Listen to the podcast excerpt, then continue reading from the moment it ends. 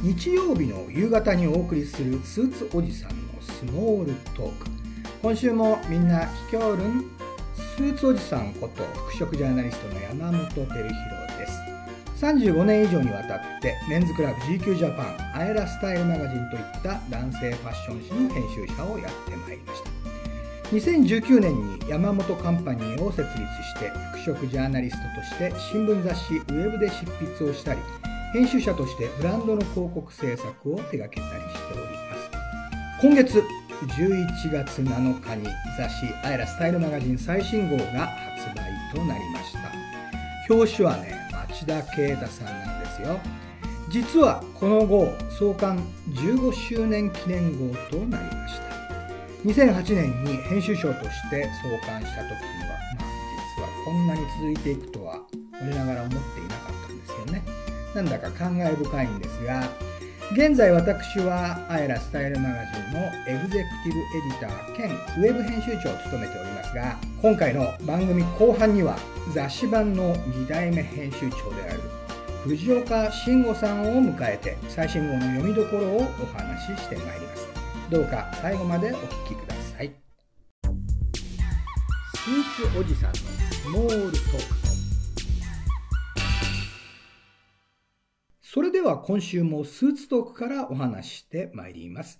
番組の冒頭でアエラスタイルマガジン最新号が発行されたとお話ししましたが、15年前に創刊した時のお話をしてみたいと思います。2008年の11月にアエラスタイルマガジンを創刊した時に私は日本のビジネスマンを応援しますというメッセージを掲げました。これにはね、実は理由があったんですよ。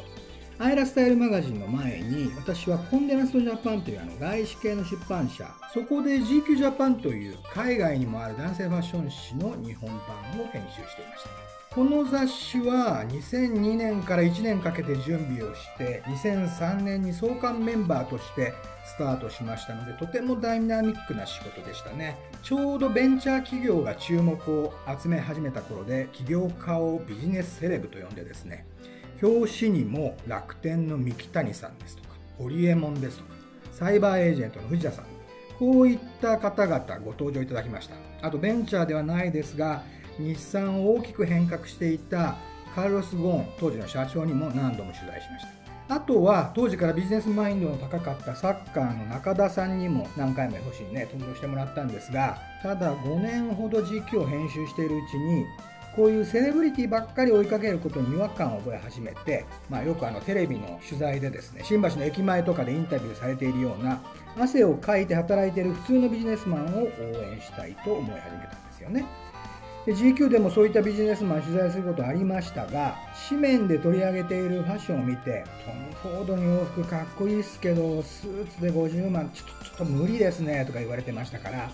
そういったハイブランド、ラグジュアリーブランドの洋服ももちろん素敵なんですが、まあなんかこうファッションアディクト、いわゆるこうファッション中毒者の人しか買わないよななんて思っていたわけです。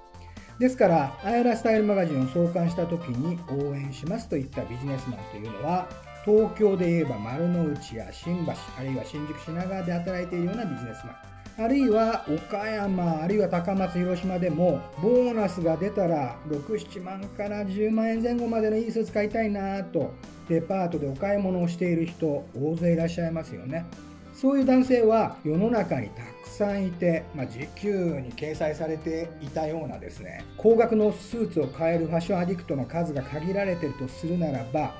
まあ、頑張って10万円あるいはもうちょっとのスーツを買う彼らこそがファッションのサイレントマジョリティですよというふうに言っていました。そういった人たちにこそ素敵になってほしいなと思っていたんですよね。当時は他のファッション誌がファッションおしゃれになるためにはお金ではなくセンスですというふうに歌ってたんですが普通のビジネスパーソンに言わせたらいやいやセンスとかもう無理なんで諦めますとなってしまってたんです。そこでアイラスタイルマガジンでは創刊号の最初の見開きでですね着こなしに必要なのはセンスではなくルールというふうに宣言をして創刊号のですね関東特集ではいくつかのルールを守れば誰でもスーツをかっこよく着られるという企画を展開しました。例えば肩サイズがぴったり合ったスーツを選ぶですとかバッグは2ハンドルの自立型を選んでください。といった今でもこの番組で私が何度も言っている簡単な着こなしルールですよね。これ実は私自身が10代の頃からメンズクラブやポパイを読んでそして編集者としてもメンズクラブでキャリアをスタートさせたので、まあ、岡山出身のバーンをね作った石津健介さん。この方有名ですがこの方が提唱した IB の着こなしのように誰でも素敵になれる方法を提示したかったわけです。ただうんちくですとかこだわりこういったものにね肯定しすぎて協情主義的にならないようには気をつけましたよ。そして紙面は日本人モデルと作るというふうにその時は決めました。時期を編集していた時にはビジネスパーソンに長髪のロックっぽい外国人モデルかっこよくても真似できないですって言われたりあるいはレオン読んでいる方からですねイタリア親父じゃないので胸はだけられないです言われたりそういった声をよく聞きましたので読者にイメージできるような日本人モデルにしたわけです。ビジネスパーソンのこのリアルな声を聞くためにアンケートを活用するのも雑誌をスタートした頃からの特徴です。クールビズが提供されて定着し始めた頃にですね取ったアンケートのことをよく覚えてます。当時スーツ業界やファッション誌はいやクールビズなのでスーツではなくジャケットが売れてますというふうに言っていたんですが実際にアンケートしてみるとビジネスシーンでジャケットを活用している方は30%ほどしかいなかったんですよ。で活用したいっていう希望を持っている人も含めても半分ぐらいしかいなくてですね。活用するかどうかわからないっていう方が20%ぐらい。で活用もしてないしジャケット今後も着ませんと。断言している人が30%もいたんですよね。これ衝撃でした。ファッション業界やファッション雑誌がリアルなビジネスマンの声からずれてるなっていうふうに思ってそういったところにですねしっかり答えている提案をしていかないとなというふうに考えたわけです、まあ、実際にジャケットを着ませんという方をですね取材してみますと会社のドレスコードでジャケット禁止されてますっていうふうに言うんですよね。まあもちろんこれあのかなり前のアンケートなので今はまた状況変わったと思いますがこういったファッション業界やファッション雑誌の独りよがりではなくビジネスパーソンのリアルに声に応えていこうという姿勢。これ今に至るまで大切にしています。この番組スーツおじさんのスモールトークでもリスナーの皆さんの着こなしのお悩みや今更聞けない素朴な疑問こういった質問にお答えしていきますので番組ホームページ宛てにメールをお寄せください。スーツおじさんのスモールトーク。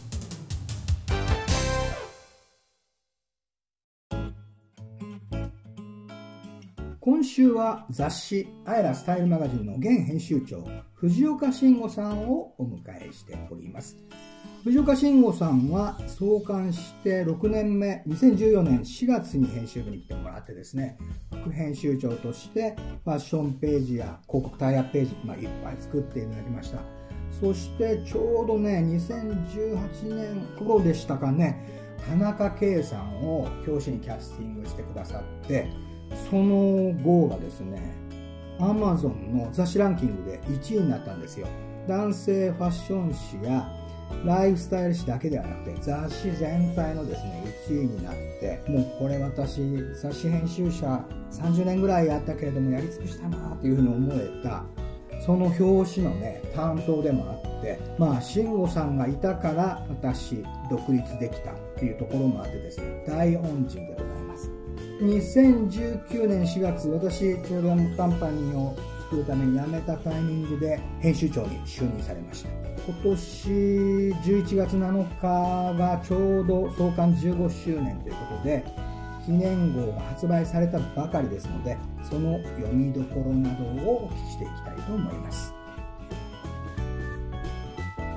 慎吾さんこんにちは。あこんにちは。ね編集長藤岡慎吾さんいつも慎吾さんって呼ばせてもらってますがあのちょうど最新号出たばっかりですよね。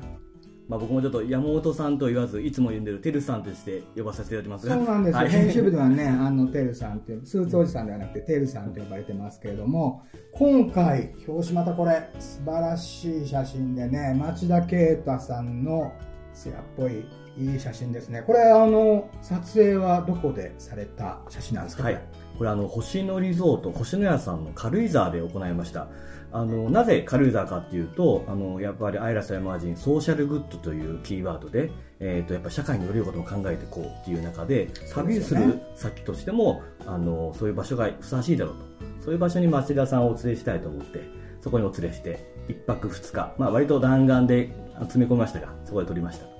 増田さんと一緒に泊まったわけですね。正確に言うと町田さんはいいお宿で僕らはちょっとそうでもない。あそんなことないそんなことないそんなことない。いいお宿に泊めさせていただきました。そうですか。何度も町田さんとはこう撮影をされてますけれども彼自身はこうファッションの撮影とか好きなんですか？そうですね。町田さんとの出会いでいうと2019年の秋号からなんですけどもその頃からファッションで何か表現することにとても意識の高い方だったんです。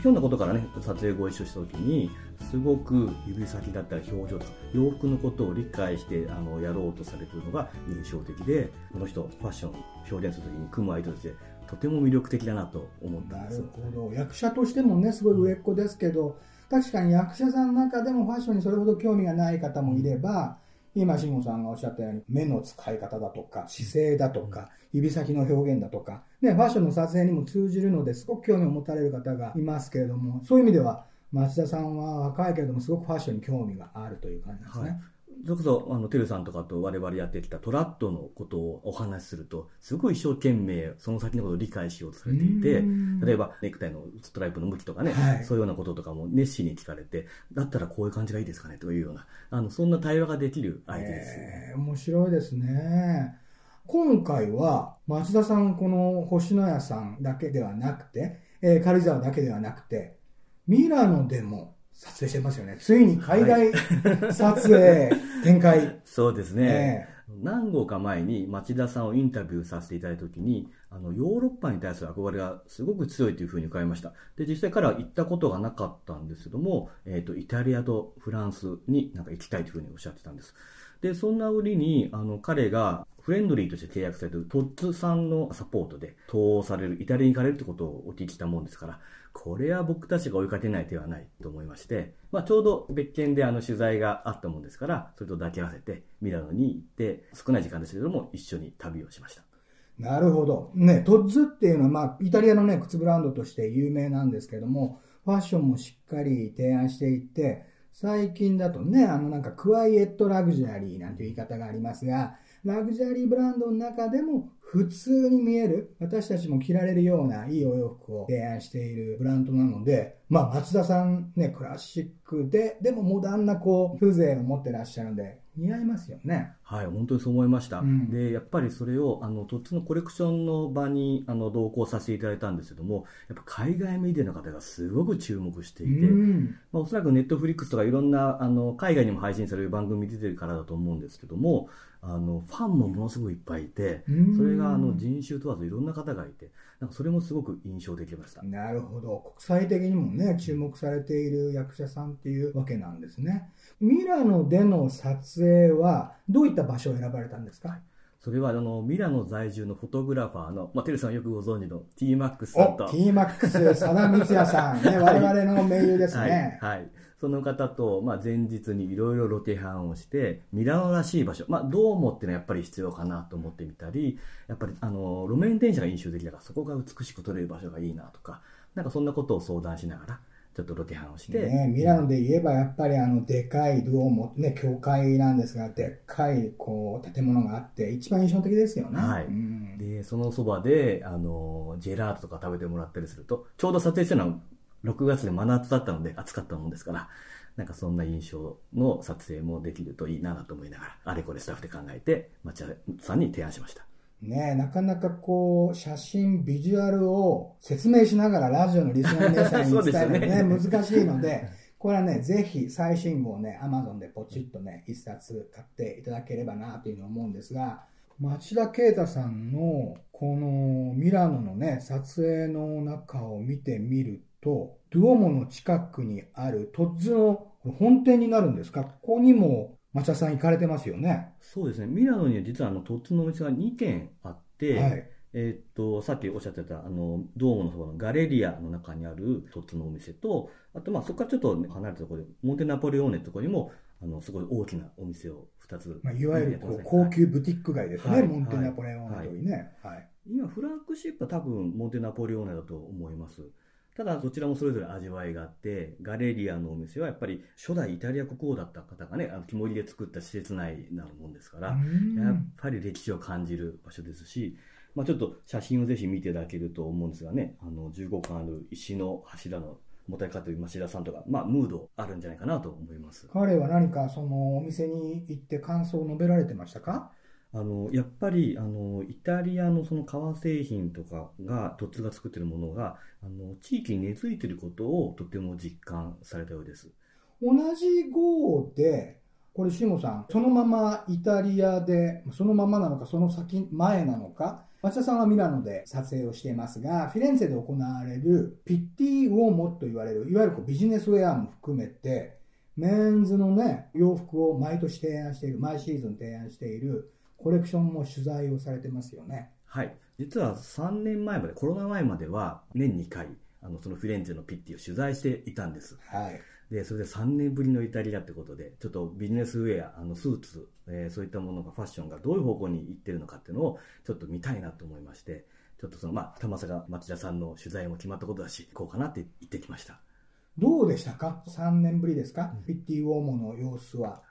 やっぱりだいぶ変わったなっていうのは正直思いました。あそうですか。はい。それは当然我々の今のいる環境とも呼応していると思うんですがあのビジネスウェアスーツを取り巻く環境っていうのはとても変わってきていると思います。これは世界中そうなんですね。はい、でその意味であのピッティで提案されるものも当然ないことはないんですけどもあの今までラルディーニとかタリアトーレといったようなセレクトショップで人気のスーツブランドなんかは、いわゆるね、クラシコイタリアって言われるね、こうピチピチのこう、はい、スタイリッシュなね、はい。スーツがすごくこうピッティで提案をされて人気だった時代がね、長く続きましたからね。はい。うん。そういったブランドは出店を控えられてむしろ彼らはより自分たちの世界観を表現するためにミラノのショールームで発表したりとかするようになってるんですけどもそういうスーツブランドが比較的目立たなくなっていて、え一方でやっぱカジュアルであったりとかそれこそアウトドア的なあのエコを意識したブランドとかが新しいメンズウェアのあり方としてこういうことはいいんじゃないかとか提案するようなサステイナブルとかそんなものがキーワードに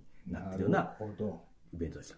当然いわゆるクラシックと呼ばれるスーツとかないわけではないんですけどもやっぱりそのバランス感覚で言うと昔は、えーとテルさんもねピッティ取材されたことあると思うんですけどもスーツブランドが多かったっていうのもそれがだいぶ印象が変わってきたなっていうような感じですなるほどね。いわゆるパリコレ、ミラノコレといった風なコレクションがモードを提案しているとするならば、ビジネスパーソンが着るこうリアルなクロージング、スーツも含めて、そういったものはピッティがずっと提案してきたというふうに思います。で、それは今も変わらないと思うんですが、今、慎吾さんが言ったように、やっぱファッション業界の中で、今最大の課題は環境負荷を下げていくこと、サステイナブルであること、エコフレンドリーであること、まあ、こういったことを考えると、着るお洋服も変わってくるだろうし、まあ、注目を集めていくブランドも変わってきたというふうに考えていいわけですね。そうですね。それでそのイベントを総括する形で、あのピッティイマージネ協会 CEO のラファエロさんをインタビューしたんですけどもなるほど。えっと、やっぱり時代とともにファッションは変わっていくものだと。そりゃそうですよね。それでいうと、そのやっぱり今までをピッティの主役になっていたブランドがいなくなったことは寂しいさはある反面、うんでもまた新しいブランドが育っていくだろうと。で、ミラノでその行ったブランドはそれは応援するし、でも一方で、どんどんどんどんフィレンツェにはそこにしかない資産もありますので、新しいスターブランドが育つだろうと。あの、今家庭であって、あの、そんなに心配してないみたいなことはおっしゃってました。ね、あのイタリアだとミラノコレクションって言われるぐらいで、ミラノがファッションの中心地のように言われるんですけれども、フィレンツェはそのピッティウォーモも中心として、市を挙げてこうファッションを応援していこうというふうなね、気風がずっとあって、これからもね、そのピッティウォーモはね、注目していきたいなというふうに思いますね。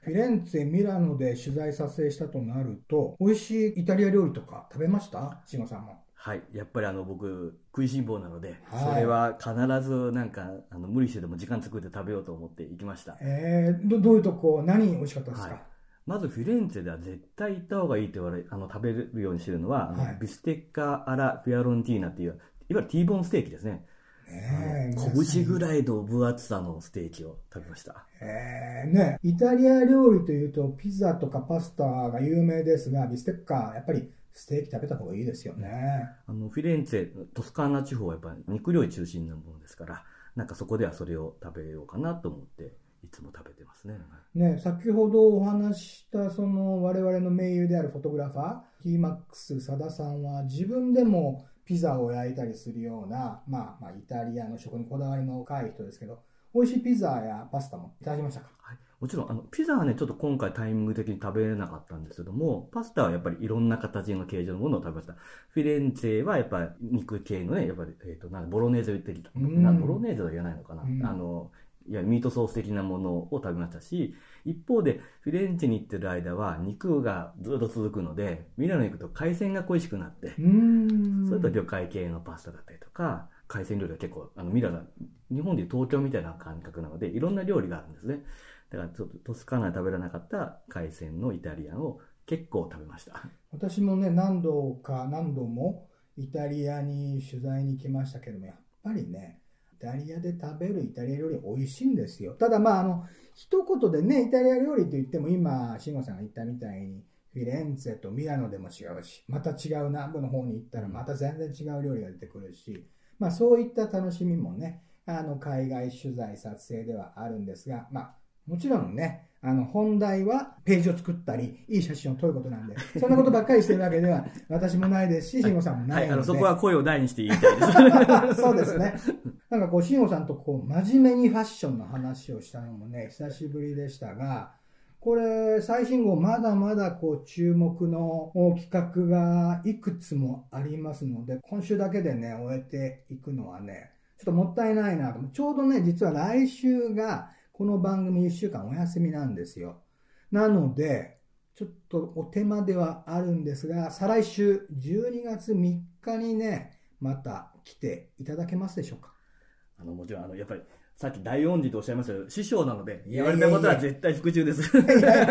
そんなね、あの、縦社会じゃないんですけども。まあそうですね。もちろんお邪魔させてください。はいね、じゃあまた12月3日に、あの、このインタビューの続きを皆さんにお届けしたいと思います。よろしくお願いします。スーツおじさんのスモールトーク。この番組、スーツおじさんのスモールトークをお送りしてきましたのは、服飾ジャーナリストで編集者の山本照弘でした。来週もまた聞いてんよ。そしてこの番組、ラジオの放送がネットで聞けるラディコはもちろんですが、Apple Music などのポッドキャストの番組としてもね、過去の放送回も聞くことができますから、ぜひチェックしてみてください。